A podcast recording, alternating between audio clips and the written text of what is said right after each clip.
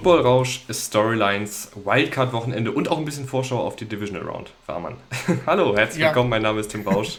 An meiner Seite ist wie immer Rahman Ruppel. Hallo Rahman. Hallo Tim. Äh, Rahman, das vergangene Wildcard-Wochenende war für mich persönlich ein, ein, absoluter Tiefpunkt, weil ich hatte einen so bombensicheren Wettschein. Äh, und ich war mir sicher, dass der kommt. Weißt du, das ja, ist ja immer, ja. wenn man wenn man im Account noch die 5 Euro hat und ich hatte, ich hatte 3,27 Euro oder irgendwie sowas. Mhm. Ähm, und es wird ja auch alles teurer und irgendwie muss man das ja finanzieren. Da gibt es ja keinen besseren Weg als mit einer Sportwette. Ne? Also das ist, ja, es ist ja klar, dass man dann alles auf Sportwetten haut.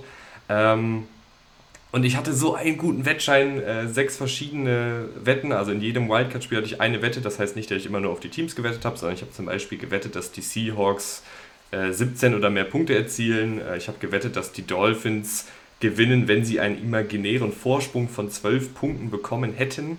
Also spezielle Wetten gibt es da ja. Und ich habe gewettet, dass die Chargers gegen die Jaguars gewinnen. Und das war der einzige, das, die einzige Partie, wo ich falsch lag. Sonst hätte ich, hätte ich mir jetzt hier das Geld über den Kopf äh, schütten können. Es ist schade, es ist schade. Du hast mir den Wettschein geschickt, schon, schon davor. Und ähm, ich habe, ich glaube, ich habe auch gesagt, ja, gehe ich mit, soweit. Soweit gehe ich auch damit. Und naja, es ist nicht so gekommen. So ist es beim Wetten. Äh, die, die Bank gewinnt immer. Ähm, und von daher äh, macht ihr nichts draus. Es ist ja nicht das erste Fiasko dieses Jahr mit, mit den Wetten. Als ich noch vor, vor ein, zwei Wochen dachte ich ja auch, ich könnte die, die, ähm, den Wettanbieter überlisten, als äh, ja, J.K. Dobbins ja, nicht gespielt hat. Als, als, jemand, als jemand, der konstant wettet, äh, äh, empfehle ich dir, immer von Tag zu Tag, von Wette zu Wette denken und nicht an verlorene Gelder denken, sondern man muss schon wieder die nächste Wildcat Round sehen. Und nicht an Omas Erspartes. Wir sind ja, wir sind ja kein, kein, kein Wett-Podcast hier, aber ich habe hier schon, ich habe schon wieder ganz, ganz schöne Sachen gesehen, die die, die Kollegen von Tipico da so anbieten. Also diese, ich muss dir das mal schicken. Ich muss dir das mhm. mal schicken und dann reden wir nächste Woche drüber, ob das denn auch so aufgegangen ist. Wir reden äh, diese Woche aber drüber, was denn so bei den Wildcard-Spielen passiert ist. Nicht mega lang, weil ich glaube, es ist ja jetzt auch Mittwochabend. Das hat jetzt, jeder hat sich schon die Highlights angeguckt. Trotzdem wollen wir mal kurz unsere vielleicht auch etwas übergreifenderen ähm, Rückschlüsse von den Partien preisgeben und dann aber, wenn wir das aufteilen, ungefähr ein Drittel Rückblick und dann zwei Drittel der Folge wird Vorschau sein. Wir werden die einzelnen Partien in der Divisional Round uns angucken, die vier Stück und da drauf eingehen, was sind da so die Matchups, die wir sehen, ähm, wer hat da vielleicht die Nase vorn und wo können dann bei dem jeweiligen Team auch die Schwachstellen sein, was könnte vielleicht Team X gegen Team Y äh, den, den, das Playoff weiterkommen kosten. Also Rahman, äh, lass uns wirklich kurz und knackig halten. Ähm, fangen wir aber mal an mit dem sozusagen noch jüngsten Spiel, der sehr, sehr deutlichen Niederlage der Tampa Bay Buccaneers gegen die Dallas Cowboys. Ähm, was auch wahrscheinlich so ein bisschen vielleicht das Ende von Tom Brady in Tampa Bay besiegelt hat, oder? Ja, ich glaube, das ist, das ist relativ, relativ klar. Die Pressekonferenz war irgendwie auch vielsagend. Äh, darf man natürlich auch wieder nicht zu viel reininterpretieren, aber ähm, es, alle Zeichen haben darauf hingedeutet, dann haben sie jetzt so klar verloren. Ähm, die, die Bucks müssen, glaube ich, das ganze Team so ein bisschen general überholen. Äh, Tom Brady ist natürlich auch keine Lösung für die Zukunft und dieses Team ist nicht konkurrenzfähig. Ähm, das hat man ja gesehen. Woran es dann, es gibt da mehrere Gründe, ähm, äh, warum es halt nicht konkurrenzfähig in den Playoffs ist, aber das haben wir dieses ganze Jahr über gesehen. Sie hatten einen negativen Rekord, also ähm, es hat nicht überrascht, dass, dass die Cowboys äh, gewonnen haben und auch nicht in der Deutlichkeit, ehrlich gesagt. Ähm, bei den Cowboys kommt es immer so ein bisschen an, darauf an, was Dak Prescott macht. Die Defense ist sehr konstant, die Offensive Playmaker sind gut aber Dak Prescott hatte so eine Saison hin und her und äh, wenn es mal, wenn's mal wirklich gut war, da kann sowas, sowas dabei rauskommen und es war halt sehr gut. Mhm. Von daher äh, haben sie trotz Kicker-Fiasko äh, eben ganz, ganz deutlich gewonnen. Ich finde, Dak Prescott, der hat so ein bisschen was von so einem äh, Chirurg, wenn der dann mal wirklich auf Höchstniveau spielt. Also dann mhm. finde ich ihn wirklich grand. Also ich bin ja auch jemand, der schon lange, lange ein bisschen kritischer war als der Konsens bei Dak Prescott. Muss aber sagen, wenn er einen guten Tag hat, dann ist er vor und nach dem Snap einer der besten Quarterbacks der Liga. Also was so die Spielintelligenz angeht, was das Ballverteilen angeht, ähm, was das Antizipieren von Räumen angeht, äh, da ist er wirklich sehr, sehr gut. Er hat leider in der Saison dann auch seine kleinen Fehler, seine kleinen Ausrutscher. Und ähm, in dem Spiel war es aber wirklich absolut fantastisch, wie er da gespielt hat. Ähm, den hat irgendwie gar nichts gestört, was die Bucks da defensiv versucht haben. Und der Passwash kam nicht wirklich durch. Die Coverages haben ihn nicht irritiert. Also sehr, sehr runde, sehr, sehr gute Partie. Und ich glaube, viel mehr muss man zu der Partie auch nicht sagen, oder? Nee, also wir blicken ja gleich nur voraus auf das, auf das Spiel der Cowboys nächste Woche. Da können wir ein bisschen mehr über die Cowboys sprechen. Aber zu der Partie, Partie muss man wirklich nicht viel mehr sagen. Deine Ravens äh, unterliegen nach sehr, sehr gutem Kampf äh, den Bengals mit 17 zu 24. Äh, ich fand, auch hier war es so ein bisschen die Partie, die man sich wahrscheinlich aus Ravens Sicht erhofft hat. Also eine Defensive, die sehr, sehr gut gespielt hat, die sehr viele Plays gemacht hat, die der Offensive sehr, sehr viele Chancen gegeben hat. Die Offensive hat auch den Ball bewegt mit, mit Ach und Krach und auch ihre Punkte aufgelegt, aber das Talentdefizit war dann am Ende doch zu groß, oder? Ja, also, wenn man ehrlich ist, nein. Es war ein Play. Also, es, es steht 17-17, sie sind an der Goal-Line und dann hast du einen 14 Punkte Turnaround. Ähm, dass dich, und selbst dieses Play hat dich ja nicht mal gekillt. Also, es hat dich praktisch gekillt, aber ich meine, du weißt, was ich meine. Sie hatten die Chance, sie waren noch mal äh, in Scoring Range und so weiter und so fort. Sie hätten sogar noch ausgleichen können. Deswegen würde ich da tatsächlich widersprechen. Ähm, ich finde, die, die, die Ravens, das war jetzt das dritte Duell dieser beiden Teams und das zweite innerhalb von sehr kurzer Zeit, war ja letzte Woche schon ähm, das letzte Spiel der Regular Season. Und die Ravens Defense, äh, gerade nach der Rokon Smith ähm, Verpflichtung, hat sich einfach krass gemacht, ist, ist sehr, sehr gut.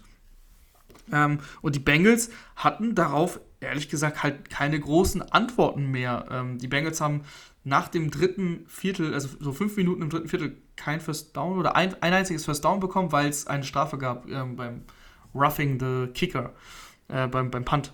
Also die Bengals hatten tatsächlich keine Lösung mehr so richtig ähm, bei, bei 17-17 im, im, dritten Viertel. Und dann ist dieses eine Play passiert, was jeder gesehen hat. Äh, das ist, und jetzt kann man, das, der, der, über das Spiel könnte ich ganz lange reden, wir wollen es kurz halten. Ähm, die, die, die Ravens müssen, müssen in der, in der, in der Offseason viel tun, ähm, was, was, den, was den Offensive Coordinator angeht. Greg Roman, der Vertrag ist eher ausgelaufen. Ähm, da sollte man sich umschauen. Man muss den Vertrag mit Lamar machen und so weiter. Aber dieses Spiel war winnable und die Bengals haben meiner Meinung nach wirklich nicht überzeugt in diesem Spiel. Oder man kann es auch anders sehen und sagen, die Ravens Defense, das ist echt schade, dass die nicht weitergekommen sind, weil das, die, das, die Defense hätte Championship-Kaliber gehabt. Mhm. Ja, das schon. Ich, ich glaube, ich wollte damit eher sagen, dass das offensive Talent der Ravens am Ende dann doch vielleicht ein bisschen zu schwach war. Aber ja, ja, die, ja, klar. Die Gesamtperformance der, der Defensive war natürlich grandios. Kann man, kann man so sagen, aber wenn, wie gesagt, wenn es bei äh, Third and, Third and Goal an der 2 keinen Quarterback-Sneak gibt, bei dem der Quarterback auch noch völlig falsch den Ball äh, über, äh, über die Line halten möchte, er ist hier viel zu weit weg, er ist hier nicht hingekommen, statt un unter der Line zu gehen, was der Call war. Ähm, und wenn du jetzt. Es war ein Play aus zwei Yards und du hättest noch das Fourth Down auch gehabt. Also wenn du da einen Touchdown machst, dann sind es noch 10 Minuten und, und du bist mit sieben Punkten vorne. Also deswegen, ich, so, so blöd es klingt, man kann viel an, das, an, an, an dem einen Play ausmachen, aber natürlich haben die Ravens offensiv äh, ganz, ganz große Schwachstellen dieses Jahr gehabt und, und hatten es natürlich auch. Und gerade wenn dann Tyler Hunt gespielt, der sogar völlig okay gespielt hat, außer eben das eine Play. Die Minnesota Vikings sind auch äh, raus aus den Playoffs. Äh, 24 zu 31 Niederlage gegen die New York Giants. Ähm, eine Brian Dable Masterclass. Mal wieder. Und auch eine, eine äh, Don Martindale äh, Masterclass. Defensiv. Ähm. Jein. Also, die Vikings konnten schon den Ball bewegen. Ja, also, ich finde aber trotzdem, dass sie da auch äh, ihre Plays gemacht haben, die Giants. Mhm. Äh, nicht nicht muss, einfach gegen man muss den, die den Offense guten, der Vikings. Ja, man muss den guten Wink zu, zugute halten. Er ist, er ist weggegangen von seinen Blitzes. Ähm, die, die, die, die Giants haben dieses Jahr sehr viel geblitzt. Das liegt halt in der Natur der Sache, dass ein Wink Martindale halt eben gerne blitzt. Äh, aber die Giants sind besser, wenn sie nicht blitzen. Sie brauchen das gar nicht so richtig. Und deswegen ähm, gut, dass, dass, dass, dass, dass das erkannt hat Und deswegen, ja, kann man, kann man ihm auch auf jeden Fall Credit zurechnen. Aber die Story des Spiels ist, ist ganz klar eben Brian Dable und die Offense und Daniel Jones, der aussieht wie ein, wie ein junger Josh Allen fast. Ähm, also wenn du, wenn du mal durch die amerikanischen Medien durchgehst, das ist ganz, ganz lustig. Äh, ich habe ja schon, ich sage ja jetzt eigentlich schon seit Wochen, dass ich auf dem Daniel Jones Train drauf bin und, und sage, ja, man muss ihn verlängern, weil er hat es ja gezeigt jetzt die letzten Wochen und gerade mit, mit Dable an seiner Seite funktioniert das gut. Ähm, was ist die Alternative, ist die nächste Frage. Und also wenn du ihn so einsetzt, äh, er, er, er hat wirklich, finde ich, krasse Fortschritte gemacht. Ähm, ist so viel ruhiger mittlerweile. Sie erkennt, wann, wann er aus der Pocket raus muss, wann er dann auch scramblen kann und das kann er halt sehr gut. Aber auch seine, seine Pässe, also was mir sehr gut gefällt bei, bei ähm, Jones, so funktioniert auch ein bisschen die Offense mit den, mit den vielen Crossing Routes auch, dass er den Ball auch wirklich gut in den Lauf wirft, sodass der Receiver danach auch sofort weitersprinten kann. Das wäre bei dem, bei dem Third and 15, das, was Leighton da droppt, ähm, im, im vierten Viertel, da wäre es auch so Play gewesen. Das ist eine 8-Yard-Route, aber der hat ihn so schön in den Lauf geworfen, dass Slayton da das First Down gemacht hätte, weil, weil da halt noch Platz war. Er hatte mal gedroppt und es war im Endeffekt egal, weil sie, weil sie Spiel eh gewonnen haben, aber das, ist, das, das gefällt mir einfach, dass, dass Daniel Jones ähm, den Ball mittlerweile sehr, sehr gut platziert. Mhm. Ein kurzer Satz noch zu den Vikings. Ähm, was da ja schon über die ganze Saison so ein bisschen die Story ist, ist, dass die Offensive über weite Strecken den Ball bewegen kann. Äh, jetzt in dem Spiel ja auch ihre Punkte gemacht, obwohl Justin Jefferson eben ziemlich kalt gestellt worden, geworden ist, weil ähm, Martin Dale da sehr, sehr häufig auf Bracket Coverage gesetzt hat, ihn gedoppelt hat, ähm, die Coverage zu Jefferson rotiert hat und ihn so echt limitiert hat. Aber die Vikings defensive Rahman, äh, die bleibt, finde ich, schon die ganze Saison über, bis auf vielleicht die eine Hälfte gegen die Colts und hier und da mal ein Spiel, äh, weit hinter den Erwartungen. Also die haben wirklich ja. ein paar ganz gute Jungs, aber diese Defensive ist so, die spielt sehr zahnlos. Also sehr, sehr konservativ, viel Zonenverteidigung, passiv, abwartend. Und das ist, glaube ich, gerade gegen ein Team wie die Giants, die halt schematisch sehr, sehr viele gute Sachen machen, die äh, gut daran sind, Matchups zu kreieren, die gut darin sind, ähm, ja, auch einfach die, die einfachen Pässe zu nehmen, Yards nach dem Catch zu kreieren.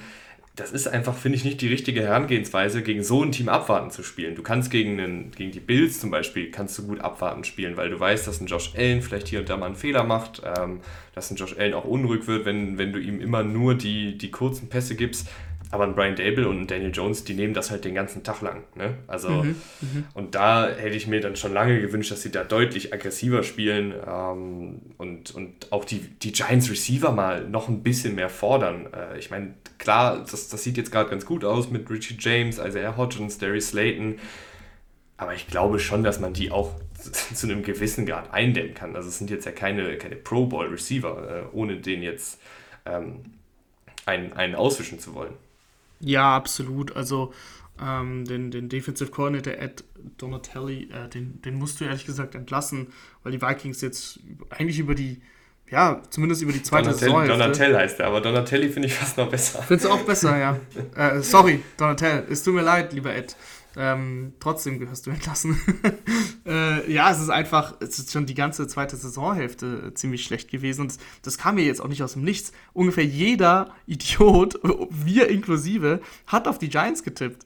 Also wirklich, das war ja. Ich auch in meinem Wettschein. Ich sag doch gerade auch wir. Ja. Also im, auch in unserem, in unserem Playoff-Bracket-Tippspiel hatten wir 5 äh, von 6, glaube ich, beide, außer halt die Chargers, die es uns vermasselt haben.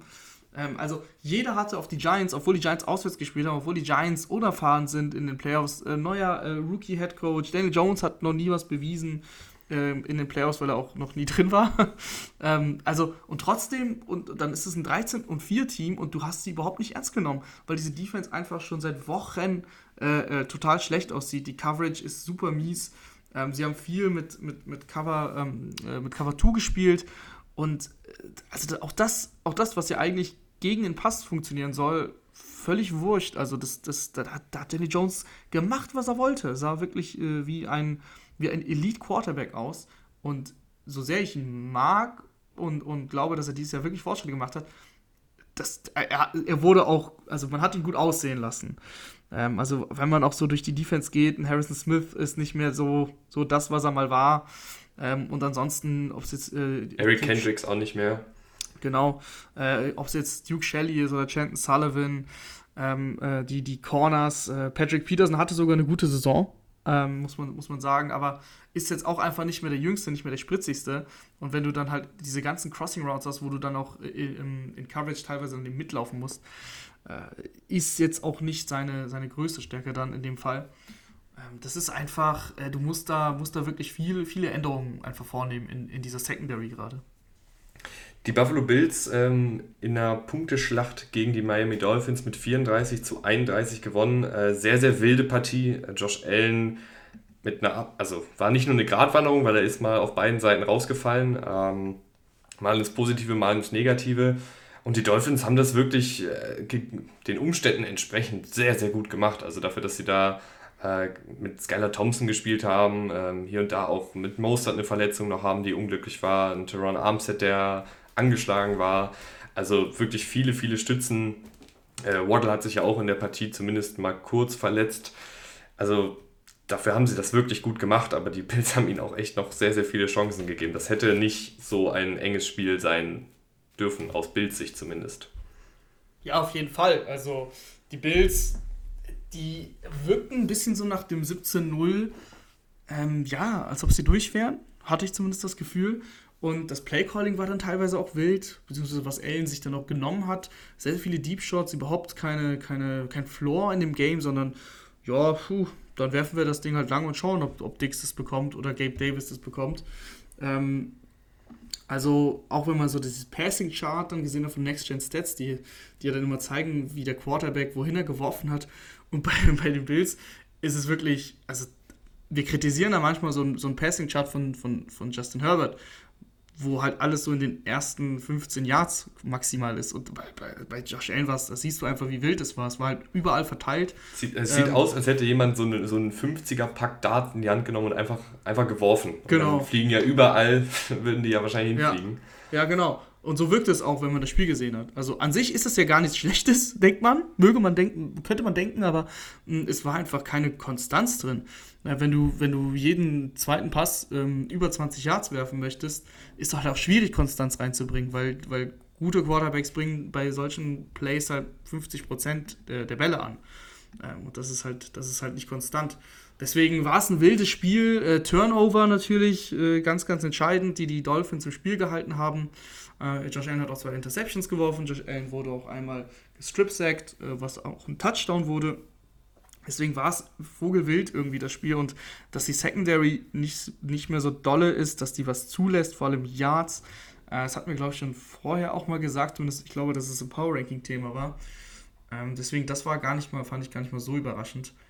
Äh, aber, aber wir reden ja gleich noch über das Spiel gegen die Bengals. Die Bills sind mit dem blauen Auge davon gekommen.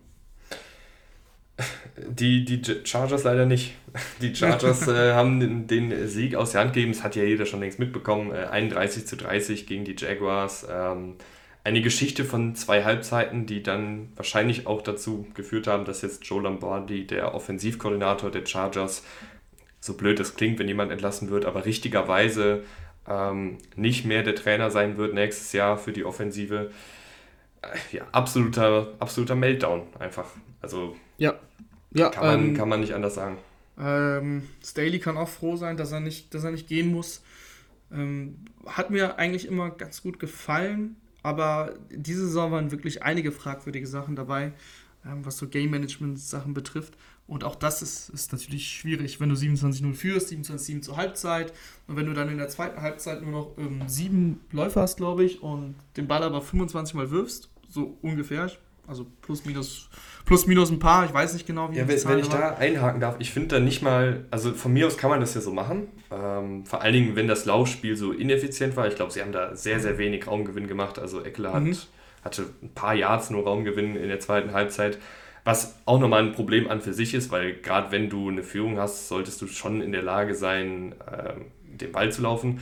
Ich glaube aber auch, dass das, du hast gerade gesagt, 27 Mal gepasst oder sowas. Ungefähr sowas, ja. Äh, wenn du dann, also wenn du dann natürlich nur auch im Kurzpassspiel unterwegs bist, dann stellt eine Defensive die Box halt voll und dann stoppen sie da, daraus den Lauf und den Pass gleichzeitig, weil du bist ja nur im Kurzpassspiel unterwegs. Und ich glaube, jeder, der mal in Madden gezockt hat, ähm, bei einem hohen Rückstand, was macht man da? Man, man stellt die Box voll, man bringt viele Blitzes und so. Und was ist dann das, was dich wirklich bestrafen kann? Mal vertikales Passspiel, mal tiefe Crossing-Routen. Äh, ich sage jetzt nicht, dass jetzt Justin Herbert hätte da jetzt nicht 15 Crossing-Routen und, und 10 vertikale Pässe werfen sollen. Das, das wäre natürlich auch schwachsinnig bei einer hohen Führung. Aber zumindest mal die Gefahr zu haben und der Defensive zu zeigen, okay, wenn ihr jetzt hier so aggressiv den Lauf verteidigt und, und die Box so vollstellt, dann bestrafen wir euch auch mit einer hohen Führung im Rücken tief und trauen uns auch tief zu gehen.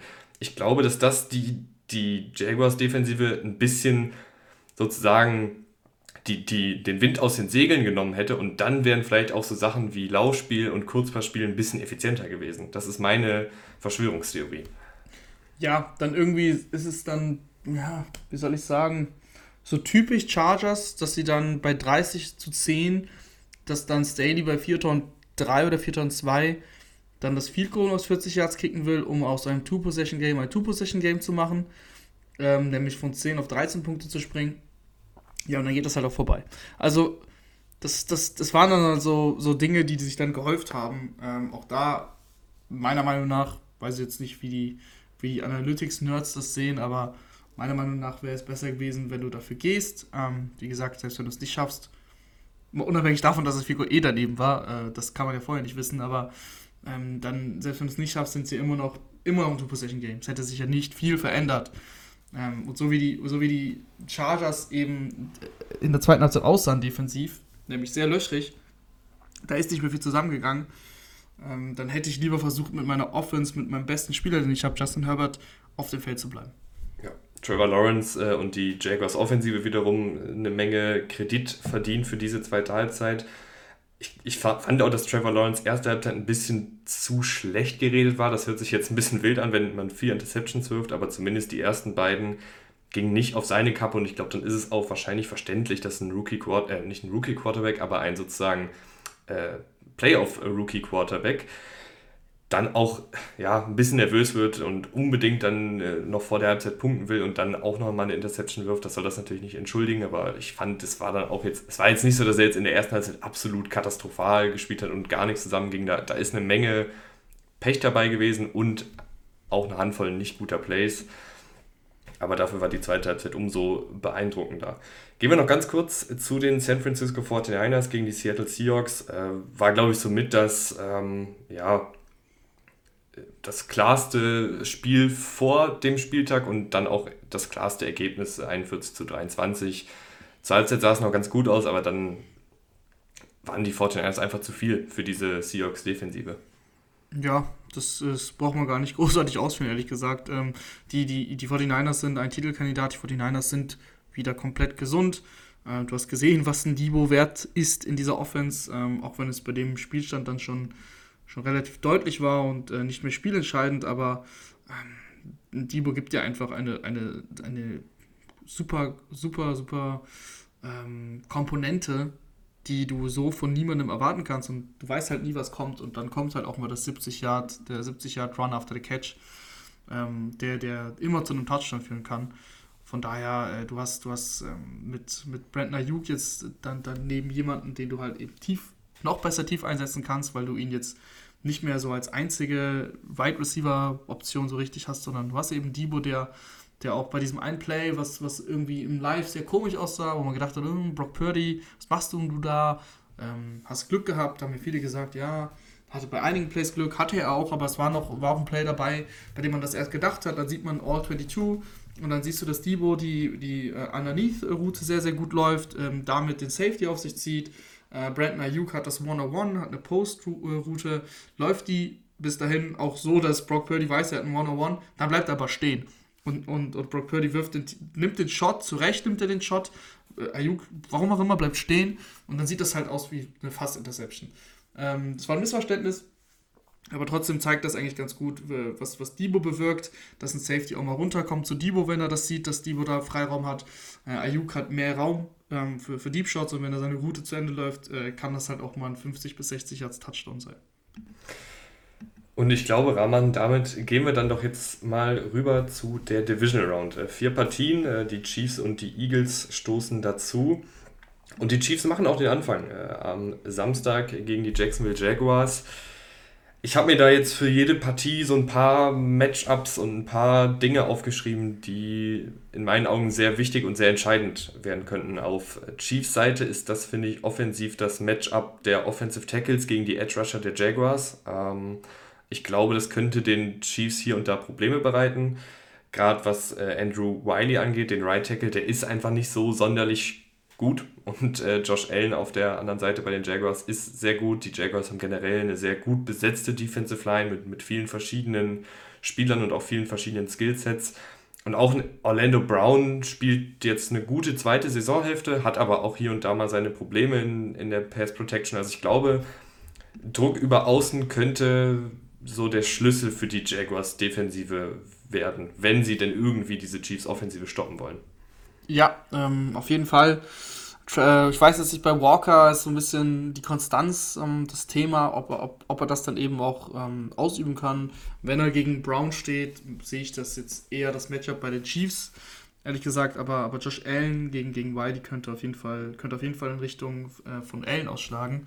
Äh, ich glaube, dass, dass, dass das nicht reichen wird. Ähm, dafür ist Mahomes zu gut. Dafür ist äh, Mahomes auch viel zu schnell in seinen, in seinen Reads und kann doch immer ein, ein Pass Rush aussteigen lassen. Aber es ist, es ist irgendwie so, natürlich meistens so gegen, gegen, gegen gute Quarterbacks, wenn du es schaffst, mit vier Leuten Druck zu kreieren, aber, aber so richtig Druck, ähm, dann wird es auch für die Chiefs schwierig. Ja, wir haben das letztes Jahr gesehen mit den Bengals, da haben sie es sogar geschafft, halbwegs mit drei Leuten Druck zu kreieren und dann hatten sie Sam Hubbard als irgendwie Pass, äh, als ähm, QB Spy einge, äh, eingebunden in der zweiten Halbzeit. Und so äh, sahen, sahen, die Bengals eben unfassbar, unfassbar dominant defensiv aus, weil sie einfach so viele Leute in Coverage stellen konnten, weil der Pass Rush eben gut genug war. Ähm, klar, das wird, das wird auch hier entscheidend sein, aber ich, ich sehe es ehrlich gesagt nicht so richtig, ähm, dass, dass, dass, die, dass, die, dass die Offensive Line, die mir eigentlich, also, die finde ich nicht schlecht von den Chiefs. Du hast mit, mit Humphrey einen sehr, sehr, sehr, sehr guten Center. Äh, Tooney und, und Smith sind für mich gute Guards. Gerade Smith, der, der als Sechstrunden-Pick in die Liga kam, äh, macht das, finde ich, sehr solide.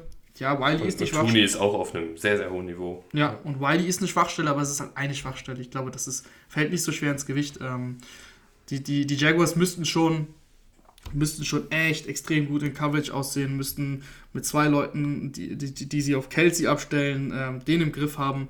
Und dann können die, äh, können die Chiefs inkonstant werden, weil dann fehlt irgendwie so die richtige Option im Passspiel, wenn Kelsey, wenn Kelsey dicht ist.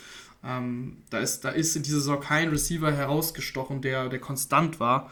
Ähm, am ehesten in der, in der zweiten Saisonhälfte oder in den letzten Wochen noch McKinnon als Running Back, der viel gemacht hat im Passspiel. Ähm, das, wäre, das wäre eine Option, wenn du, wenn du, wenn du es schaffst, Kelsey wirklich komplett lahmzulegen, ähm, dann glaube ich schon, dass die, dass die Jaguars da zumindest Schritt halten können, so halbwegs mit der Offense der, der Chiefs. Aber ich, ich sehe es nicht in meinen kühnsten Träumen, ehrlich gesagt, dass, ähm, dass es insgesamt reichen könnte. Ich habe mir auch gerade das Matchup Travis Kelsey gegen die Jaguars Defensive als ein, ein sehr pro-Chiefs-Matchup aufgeschrieben. Mhm. Ich meine, klar, mhm. ist, äh, also immer Travis Kelsey gegen jede Defensive ist eigentlich ein, ein Pro-Chiefs-Matchup, weil der Typ einfach wahnsinnig gut ist. Ich habe mir nochmal extra aufgeschrieben, äh, dass ich glaube, dass es ein Travis Kelsey und ein Juju Smith-Schuster-Spiel wird im Passspiel, weil die Jaguars haben ganz gute Outside-Cornerbacks. Äh, Darius Williams und, und Tyson Campbell machen das wirklich ganz gut. Aber über die Mitte des Feldes, Slot-Cornerback ist nicht so super besetzt. Die Linebacker Oluokon und Devin Lloyd und Chad Muma machen zwar ihre Plays, sind aber in Coverage jetzt auch keine absoluten äh, Spitzenspieler und ich glaube, dass da sehr, sehr viel über die Mitte des Feldes auf einen Travis Kelsey oder auf einen Juju Smith Schuster gehen wird. Also das könnt ihr auf jeden Fall im Blick behalten. Ich glaube nicht, dass super viel Outside gehen wird äh, gegen die Jaguars, weil da die Cornerbacks echt ganz gut sind. Auf der und, anderen Seite, mhm, oder wolltest wollte du noch Wollte ich gerade drüber Okay, sagen. perfekt. Äh, da ähm. habe ich mir aufgeschrieben, ähm, Chiefs Pass Rush ist zwar jetzt nicht der. Ich wusste gar nicht, dass sie so viele Sex haben. Die haben 55 Sex diese Saison. Ja. Äh, kommt mir gar nicht so vor. Man muss sagen, ganz kurz zu dem Thema nur, ähm, gute Teams haben, da sind, die, sind diese Zahlen manchmal ein bisschen aufgepimpt, ähm, weil sie einfach häufig eine Pass-Rush-Situation haben. Ja, klar. Äh, weil sie häufiger am Ende des Spiels im letzten Viertel gegen eine, gegen eine Offense spielen, die aufholen muss. Und deswegen ist es nur so eine Vermutung von mir, warum das so ein bisschen gepimpt ist. Ja, aber der Pass Rush ist, würde ich jetzt sagen, Chris Jones absoluter Spitzen-Defensive Tackle, vielleicht sogar der beste Defensive Tackle der Liga. Und du hast halt ein paar, einen Frank Clark, einen George Kalafdis und so, die können mal ein Play machen. Und generell ist es, glaube ich, für die Jaguars sehr, sehr wichtig, dass Trevor Lawrence nicht unter Druck gerät, weil da ist er diese Saison, wenn es eine Schwäche von Trevor Lawrence gibt, diese Saison, der eine sehr gute Saison spielt, dann ist es, wenn Trevor Lawrence unter Druck kommt, da ist er einfach noch nicht so mega abgebrüht. Und ich habe mir so drei Punkte aufgeschrieben noch zum Laufspiel, weil ich glaube, das Laufspiel könnte für die Jaguars ein sehr, sehr wichtiger Faktor sein. Da kann man auch gerne mal Trevor Lawrence hier und da einbinden als, als Läufer, als designierten Läufer.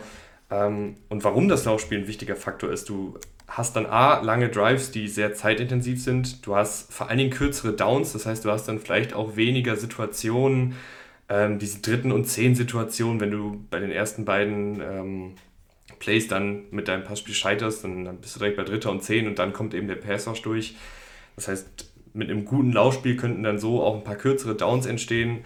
Und die Chiefs Laufverteidigung ist halt einfach nicht so bärenstark. Also ich, ich glaube, das Laufspiel könnte ein, ein sneaky wichtiger Faktor werden. Ja, klar. Das ist, ähm, das ist auf jeden Fall so. Ehrlicherweise muss man auch sagen, wann ist es, wann ist es nicht gut, wenn man den Ball gut laufen kann.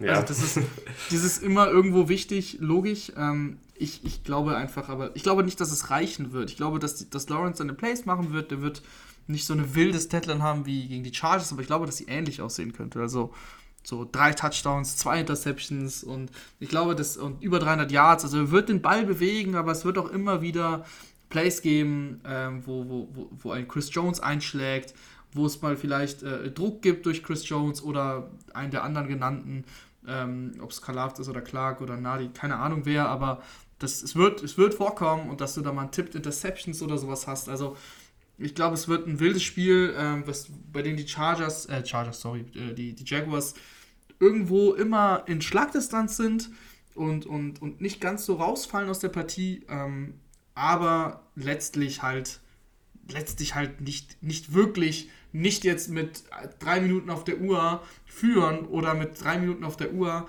ähm, einen drei Punkte Rückstand haben und den Ball in der Hand haben. Ich glaube, so weit wird es nicht kommen. Mhm. Ich bin mal gespannt, was du bei Eagles gegen Giants denkst, weil ich muss sagen, das Matchup gefällt mir aus Giants Sicht wirklich überhaupt nicht. Ähm, ich sag dir auch warum. Äh, aus Giants Sicht gefällt mir vor allen Dingen nicht das Matchup Giants Defensive gegen die Eagles Offensive, weil die größte Trumpfkarte der Giants ist ja der Pass Rush. Und ähm, die Eagles, wenn sie eins können, dann ist es gutes Blocking, gute O-Line. Ähm, Jalen Hurts wird den Ball sehr schnell los ich glaube, dass das dann sehr undankbar ist. Und dann hast du eben ein Team mit den Eagles, die auch super, super viele Yards nach dem Catch kreieren können, die da mit Dallas Goddard äh, und mit AJ Brown äh, und mit einem Miles Sanders und einem Kenny Gainwell all diese Waffen haben. Devontae Smith, äh, die auch mal äh, Tackles brechen können, die auch mal Yards auf eigene Faust kreieren können. Und die Linebacker der Giants wiederum ähm, sind, finde ich, in Space nicht sonderlich gut. Also wenn du die im offenen Feld hast, ähm, bieten die immer wieder Räume an, gerade für diese Yards nach dem Catch-Pässe. Ähm, und außerdem, das kommt auch noch dazu, obwohl ich da auch äh, Wink Martindale so einschätze, dass er das vielleicht ein bisschen ändert. In dem ersten Spiel gegen die Eagles äh, haben sie sehr, sehr viel Cover One gespielt, äh, mit einem tiefen Safety in der Mitte des Feldes. Und die Eagles bestrafen das halt mit ihrem vertikalen Outside-Spiel. Also da dann lange Bälle Richtung Seitenlinie auf einen AJ Brown im 1 gegen 1 ist dann einfach äh, sehr, sehr tödlich. Also weil die Offensive Line der Eagles so gut ist und ich glaube, dass die Giants Defense, die wird auch ihre Plays machen, äh, in Form von Dexter Lawrence, in Form von Kayvon Thibodeau, aber ich, ich mag das Matchup aus Giants Defensivsicht einfach nicht so gern äh, gegen die Eagles Offensive. Ja, äh, gehe ich mit. Ähm, du, hast, du hast mit die beste Offensive Line der Liga gegen eben gegen äh, einen, eine, einen guten Pass Rush, ähm, einen manchmal sehr guten Pass Rush oder eine sehr gute Line, aber, aber ich glaube nicht gut genug. Also ich glaube, dass, dass das Matchup sozusagen auch klar für die Eagles ausgeht. Und dann, und wenn sie dann diese Defensive Line im Griff haben, dann haben die Giants eigentlich wenig, wenig äh, Munition, um dann noch dagegen zu halten gegen AJ Brown, Devonta Smith. Ähm, die Giants, du hast die Linebacker angesprochen, äh, lassen mit die meisten Yards gegen Titans zu. Also Goddard könnte auch ein gutes Spiel haben. Äh, könnte auch ein Matchup-Problem werden für, für die Giants. Ähm, und Just, äh, Justin, sag ich, was ist denn heute mit den Namen? Äh, Jalen Hurts. Er spielt ohnehin eine sehr, sehr, sehr, sehr gute Saison, müssen wir nicht drüber reden. Also ich glaube, dass der die dann schon insgesamt ähm, auseinandernehmen kann. Was irgendwie die Giants Hoffnung macht, ist das letzte Spiel der Regular Season. Da haben sie mit ihren Backups, und zwar durchgehend Backups, ähm, zwar lagen sie 9 zu 0 zurück irgendwann, aber sind gut zurückgekommen, äh, haben dann Lösungen gefunden, um, um Hurts zu limitieren. Äh, klar, der, der Gameplan der Eagles war da ähm, sehr konservativ.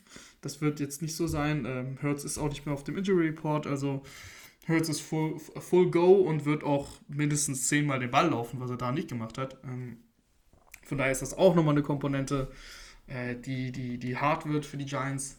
Äh, deswegen auf der, auf der Seite des Balls ähm, sehe ich auch klar den Vorteil bei den Eagles. Ähm, ist die Frage, können, können die Giants denn offensiv mitgehen? Was glaubst du? Nee. also ich, ich sehe es einfach nicht. Ich glaube, dafür ist dann der, der Pass Rush der Eagles zu stark. Ähm, dafür ist auch die Secondary der Eagles, glaube ich, zu gut, um jetzt mega viel zuzulassen gegen die Giants Receiver.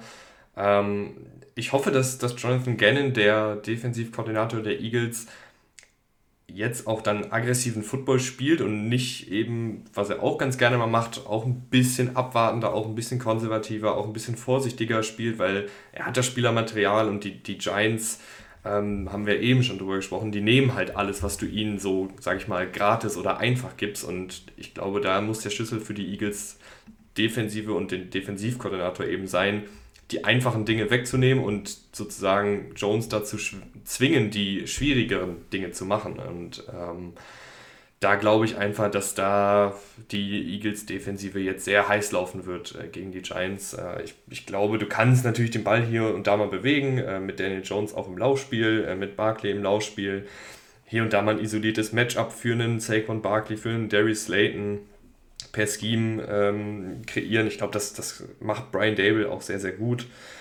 Aber ich glaube, es wird einfach nicht reichen. Also dafür, ist, dafür sind, sind die Giants einfach auch noch nicht gut genug. Also es tut mir leid.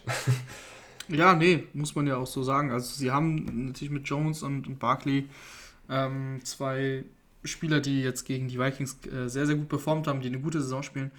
Aber das mit dem Receivern bleibt so. Hodgins spielt, äh, seitdem er halt da ist, eine, eine, super Saison, hat auch jetzt ein richtig gutes Spiel äh, gegen die Vikings.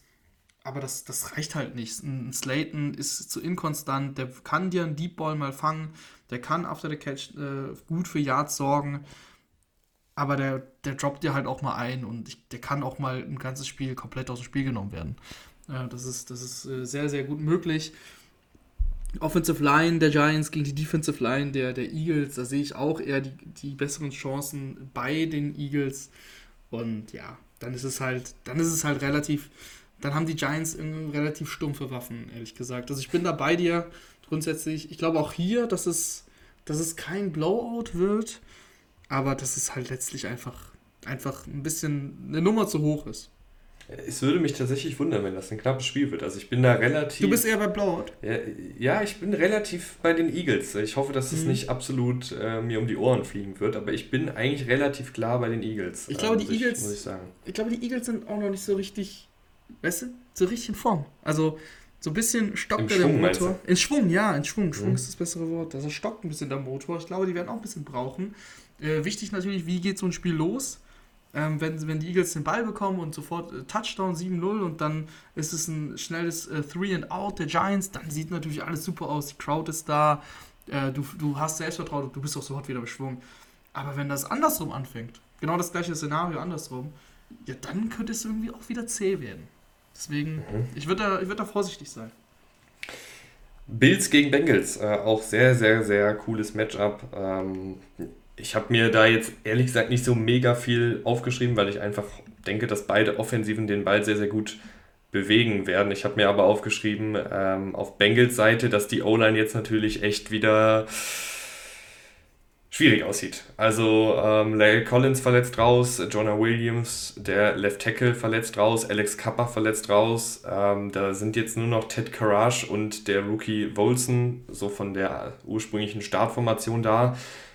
Und das ist schon echt jetzt sehr, sehr wackelig, äh, was die Bengals da an Offensive Line-Spielern haben. Das sind viele, viele, die wir letztes Jahr eben in den Playoffs gesehen haben, die jetzt in der Offseason eigentlich ersetzt worden sind, die jetzt wieder ran müssen die Bills, finde ich, haben einen guten Pass Rush. Ich weiß nicht, ob sie jetzt die Feuerkraft im Pass Rush haben, dass das jetzt wirklich ein, ein riesen, riesen Mismatch äh, wird. Da wäre jetzt so ein Von Miller halt richtig, richtig gut. Mhm. Ähm, aber ich glaube, es wird zumindest äh, was, ja, wo, wo die Bengals einfach äh, Antworten finden müssen. Ich glaube schon, dass die Bills hier und da mal durchkommen werden gegen die Offensive Line der Bengals. Ja, du musst mit Hurst äh, auch arbeiten, da viel chippen ähm, Rousseau zum Beispiel, also einen kurzen Schubser geben, damit der nicht sofort in seinen Pass Rush kann.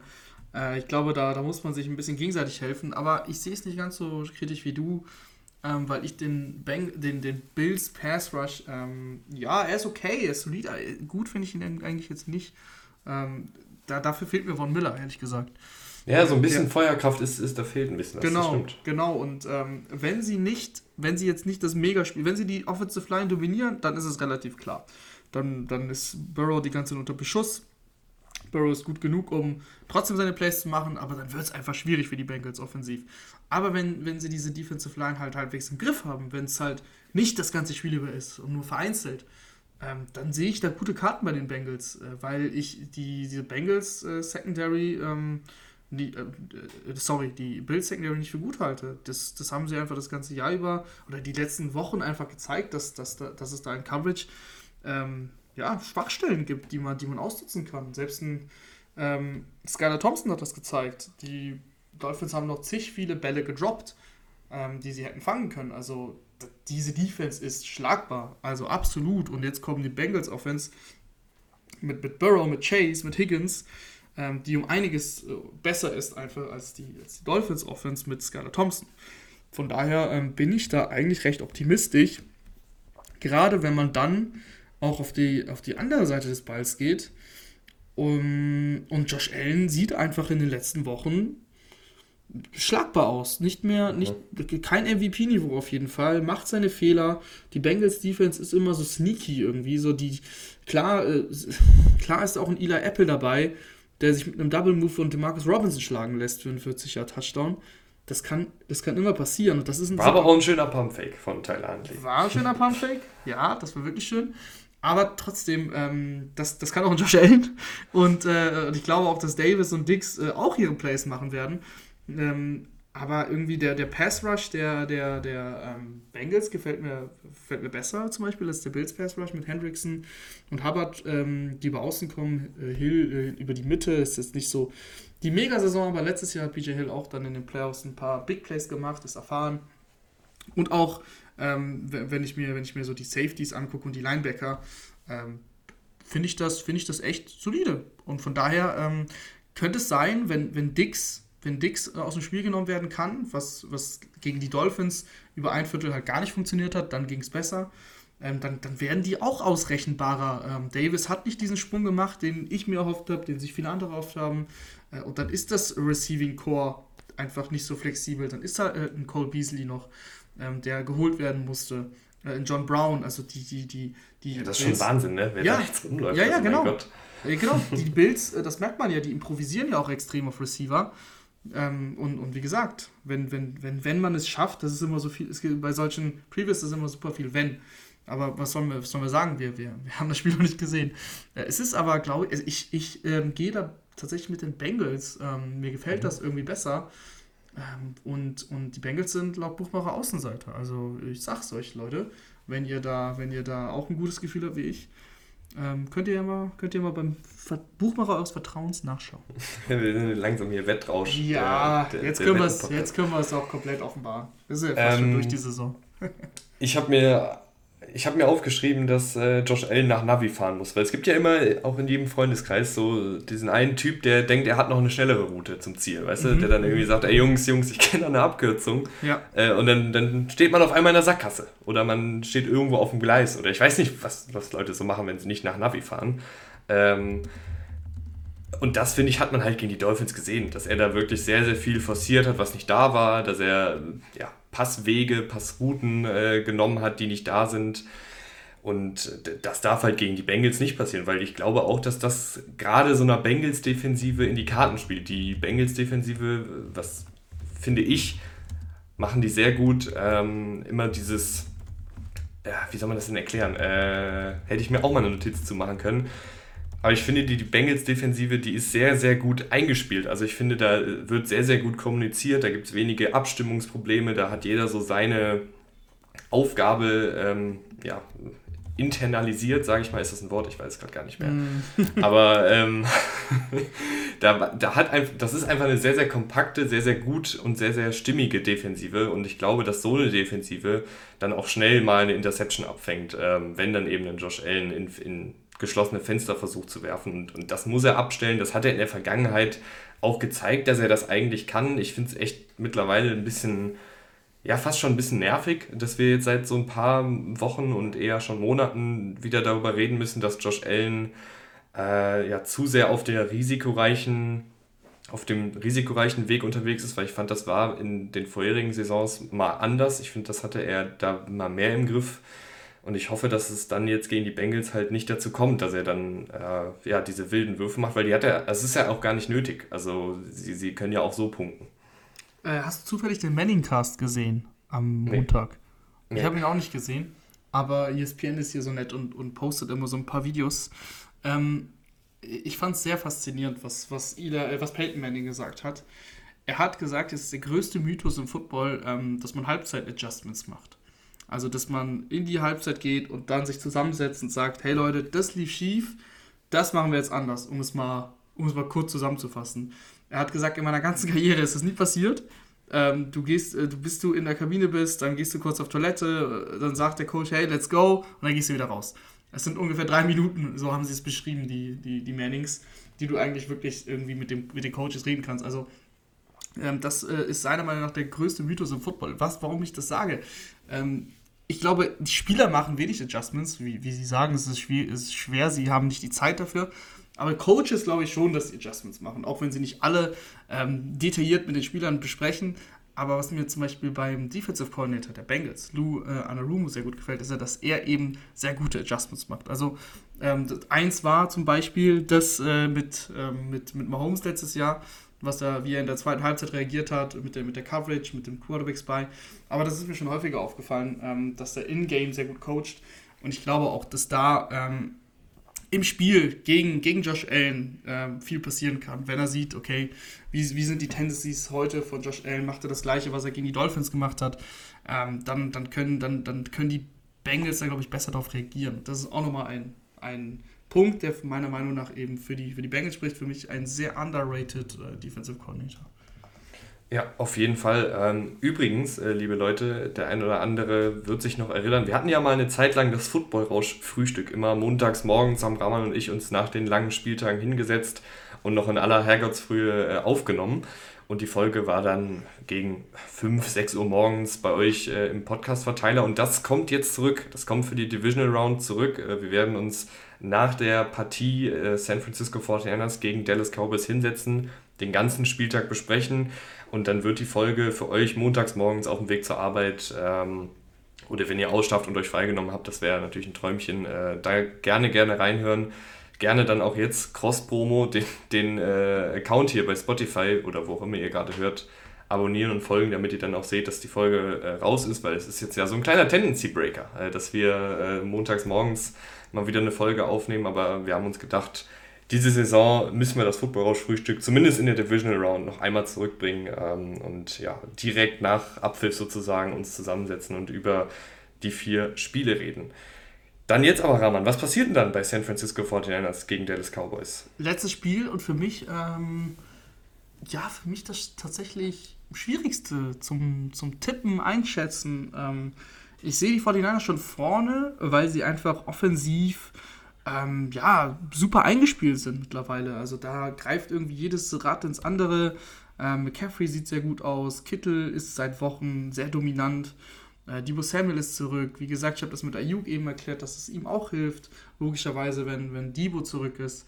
Äh, und Purdy macht das für seine Verhältnisse halt gut. Also klar, da sind, da sind Plays dabei, bei denen er auch Glück hat, die dann äh, nicht intercepted werden. Das, das fällt ihm gerade so alles ein bisschen in den Schoß. Man muss sagen, er hat noch nicht gegen so eine starke Defense, glaube ich, gespielt wie gegen die Cowboys. Ähm, wenn man sich die Spiele, die vorangegangenen Spiele alle anschaut, hatte er da mh, hm, auf jeden Fall, das ist glaube ich schon das härteste Kaliber. Äh, und das wird auch, glaube ich, im Endeffekt an de, in den Trenches entschieden. Also ein Parsons, ein Lawrence, die, die Defensive Line. Ähm, wie sieht die aus gegen diese, gegen diese O-Line um Trent, Trent Williams ähm, zum Beispiel, einer der besten Tackles der Liga, wenn nicht sogar der beste. Äh, das ist natürlich super wichtig. Äh, wenn, wenn Trent Williams dann Parsons so relativ gut im Griff hat, äh, dann wird es auch da wieder, glaube ich, für die Cowboys schwierig, ähm, wirklich Zugriff auf diese Offense zu bekommen.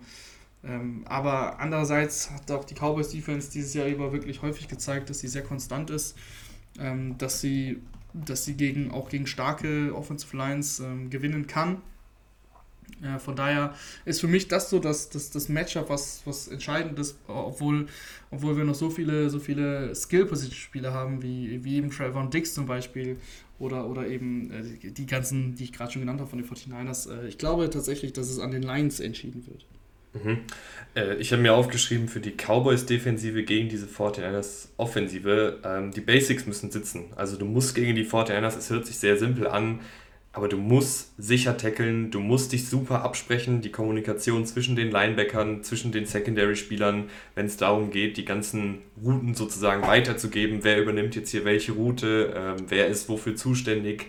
Das muss, es sind die Basics und die müssen halt auf einem sehr hohen Niveau sitzen, weil dann kriegst du diese Offensive wahrscheinlich zumindest einigermaßen in den Griff. Aber wenn es halt dann dazu kommt, dass sie sich ähm, ja, von Shanahans äh, Scheme ähm, ja, ver verarschen lassen und dann äh, hier und da mal Coverage-Busts drin haben oder hier und da die Tackles nicht sauber sitzen, ähm, dann wird halt viel nach dem Catch kreiert, dann hast du Receiver, die weit offen laufen und so und dann wird es halt schnell schwierig. Ich glaube, dass das wirklich entscheidend sein wird, dass die, dass die Dallas äh, Cowboys mit einer super eingestimmten Defensive ähm, spielen müssen und dass da die Absprache stimmen muss und dass die Basics sitzen müssen. Ja, das ich bin. Klingt bin, sehr simpel, aber das ist mir jetzt so, jetzt auch im Spiel ja. gegen die Seahawks halt hängen geblieben. Da, das, das, da sehe ich die Vorteile bei den 49ers. Ähm, bei den Linebackern, bei Barr, bei äh, Vander Esch, ähm, das ist, das ist äh, okay, würde ich sagen, aber das ist nicht gut ähm, und das trifft halt auf, das muss halt, was du gesagt hast, eben perfekt funktionieren gegen diese 49ers ähm, und ich glaube, dass das nicht reicht von der Qualität her. Ähm, ich glaube, dass die 49ers ihre Plays machen werden, wenn sie eben, wenn sie eben Parsons und Lawrence im Griff haben, dann glaube ich, äh, ist, ist die Qualität auf der Seite von, von Samuel, von Kittel, äh, von McCaffrey äh, zu hoch. Ähm, deswegen sehe ich eigentlich, also ja, das wäre perfekt, wenn natürlich bei der, bei der Kommunikation alles passt und sie eben stark tackeln und, und solche Plays und die Plays erkennen, die, die die 49ers vorhaben, weil das ist ja bei den 49ers auch viel wert, ähm, weil, weil das Scheme so gut ist. Äh, aber das sehe ich tatsächlich nicht. Mhm. Äh, ein Matchup, was ich mir noch aufgeschrieben habe, äh, Jaron Curse gegen äh, George Kittle. Ich glaube, das wird sehr, sehr spannend. Könnt ihr gerne mal drauf äh, achten. Ich glaube, dass die Cowboys äh, Jaron Curse ab und an mal auf Kittle absetzen werden. Curse so ein, so ein drahtiger, langgewachsener Safety, der sehr, sehr gut eigentlich gegen Titans ist. Ich glaube, dass das ähm, wird jetzt nicht spielentscheidend sein, weil die Fortinanders eben eine ganze Reihe an, an Offensivoptionen haben, aber zumindest so ein Matchup, was sehr, sehr spannend werden dürfte, schätze ich mal. Mhm. Äh, auf der anderen Seite des Balls, oh, da tue ich mich wirklich schwer. Nach, nach der Performance, die Dak Prescott jetzt hatte, fällt es einem schwer ähm, zu sagen, dass das, dass, das, äh, jetzt, dass, dass jetzt eine Ente kommt. Aber ich glaube, jetzt kommt eine Ente. Ich glaube, ähm, das ist die Story auf Dak Prescott dieses Jahr, dass er inkonstant ist. Ähm, und, das, und jetzt gegen die mit die beste Defense der Liga ähm, glaube ich, dass er wirklich Schwierigkeiten bekommen könnte. Äh, ich, ich kann mir nicht vorstellen, dass er die Defense wie die Bucks Defense so seziert, wie er das gemacht hat. Ähm, man, die, die, die 49ers haben gezeigt, dass sie dieses Jahr wirklich extrem konstant sind. Sie lassen mal ein tiefes Play zu. Das sind so die Möglichkeiten mit Gallup, ähm, mit natürlich auch mit CD Lamb. Oder, oder T.Y. Hilton neuerdings. Also der, der macht das ja auch echt solide dafür, dass er gar nicht in der Liga war bis vor drei, vier Wochen. Ähm, aber ich glaube, dass sie konstant diese Big Plays brauchen. Äh, weil, wie gesagt, die kann ein Ward mal zulassen oder ein Lenore auf, auf Outside Corner. Ähm, aber wenn die nicht kommen, wenn die, oder wenn das nur ein, zwei Mal passiert, dann ist es, glaube ich, nicht so wild für die 49ers, weil sie, wenn es drauf ankommt, in der Konst äh, Konstanz sehr, sehr gut sind. Also Down für Down äh, ist das die beste Defense der Liga. Und ich glaube, dass, dass, dass sie dann, wenn, wenn Prescott quasi mh, fehlerfreien Football spielen muss, indem er längere Drives hat, glaube ich, dass die 49ers halt zuschlagen werden. Und äh, in Form von, egal ob Warner, Greenlaw, ähm, oder wer auch immer da, Bosa wird da ein ums andere Mal um die Ecke biegen. Ähm, von daher ist es häufig bei den 49ers, dass das da mal ein Tippball ist und, und dann sind sie da und dann sind sie aber auch sehr, sehr schnell da. Ähm, und da sind sie wirklich richtig, richtig stark drin. Ich muss da auch sagen, ähm, mit 27 an Altersschwäche schon zu leiden, ist, ist tragisch, aber auch Ezekiel Elliott sollte, finde ich, in der Partie jetzt nicht sonderlich viel in Aktion gesetzt werden. Ähm, Und wir wissen, dass es nicht so kommen wird, oder? Ja, es ist, er hat jetzt, ich habe mir das nochmal angeschaut, die, die, durchschnittlichen Rushing Yards, die er rausgeholt hat in den letzten drei Partien, 2,1, 1,2 und 1,9 bei ja. knapp über, was sind es hier, über knapp über 40 Carries, mhm. also ein Durchschnitt von ungefähr zwei Yards. Ich hatte gesehen, äh, die letzten 40 Carries waren für 74 Yards, also das ist dann ja. sogar unter zwei Yards. Und selbst jetzt ja. gegen, die, gegen die Bucks, ähm, positives Gamescript, du hast das Spiel im Griff und du vergleichst dann Pollard mit, mit, mit, Bark, äh, mit Barkley, mit Elliott. Heute haben sie echt mit den Namen. Mhm. ähm, äh, auch Altersschwäche. Auch Altersschwäche, ja, auf jeden Fall. äh, du vergleichst dann Elliott mit, mit Pollard und der eine hat fast fünf Yards im Schnitt ungefähr und der andere zwei oder weniger. Ähm, ja, das ist dann halt, also drei Yards Unterschied im Average bei, bei einer also bei über 10 Carries auch, ne? Ist ja nicht so, dass der eine 3 Carries hatte und der andere 17. Und war 15 und 13. Äh, da müssen, da müssen, also ich glaube, dass Pollard echt mit seiner Geschwindigkeit da auch eben mal, mal ähm, ein Mismatch sein kann und, und irgendwie auch mal so ein, so ein explosives Play haben kann, wo man nicht rechnet, einen, einen Tackler ausstehen lassen, äh, stehen lassen und dann ist er, dann ist er weg. Und das passiert bei Elliott halt nicht. Ähm, und deswegen äh, Finde ich auch, ja, solltest du machen. Pollard muss eigentlich 70, 75 Prozent der Snaps spielen. Elliott gerne mal bei Short Yardage reinwerfen. Äh, Prescott als Läufer einsetzen, was du ja auch schon gegen die Bucks jetzt ein bisschen gemacht hast. Äh, beim Touchdown haben sie es gemacht, bei zwei Plays vor dem Touchdown von, von Prescott ist eine Option gelaufen. Das so musst du versuchen, die 49ers ein bisschen aus dem Konzept zu bringen. Äh, es wird eine, eine Mega-Leistung von Prescott brauchen. Genau das gleiche, was er gegen die Bucks gemacht, Bucks gemacht hat, wird es brauchen, damit die Cowboys hier ähm, durchgehend im Spiel sind. Und dann haben sie eine Chance. Also dann muss man sagen, wenn, wenn Prescott so spielt wie gegen, die, wie gegen die Bucks, dann haben sie auf jeden Fall eine Chance, klar. Ähm, aber das wird halt deutlich schwieriger gegen die 49ers. Wir sind sehr, sehr gespannt auf die Partien. Äh, wir freuen uns, wenn ihr am Montagmorgen dann auch reinschaltet. Äh, danke, Rahman. Danke fürs Zuhören da draußen und äh, bis zum nächsten Mal. Ciao, ciao. Danke fürs Zuhören. Bis zum nächsten Mal.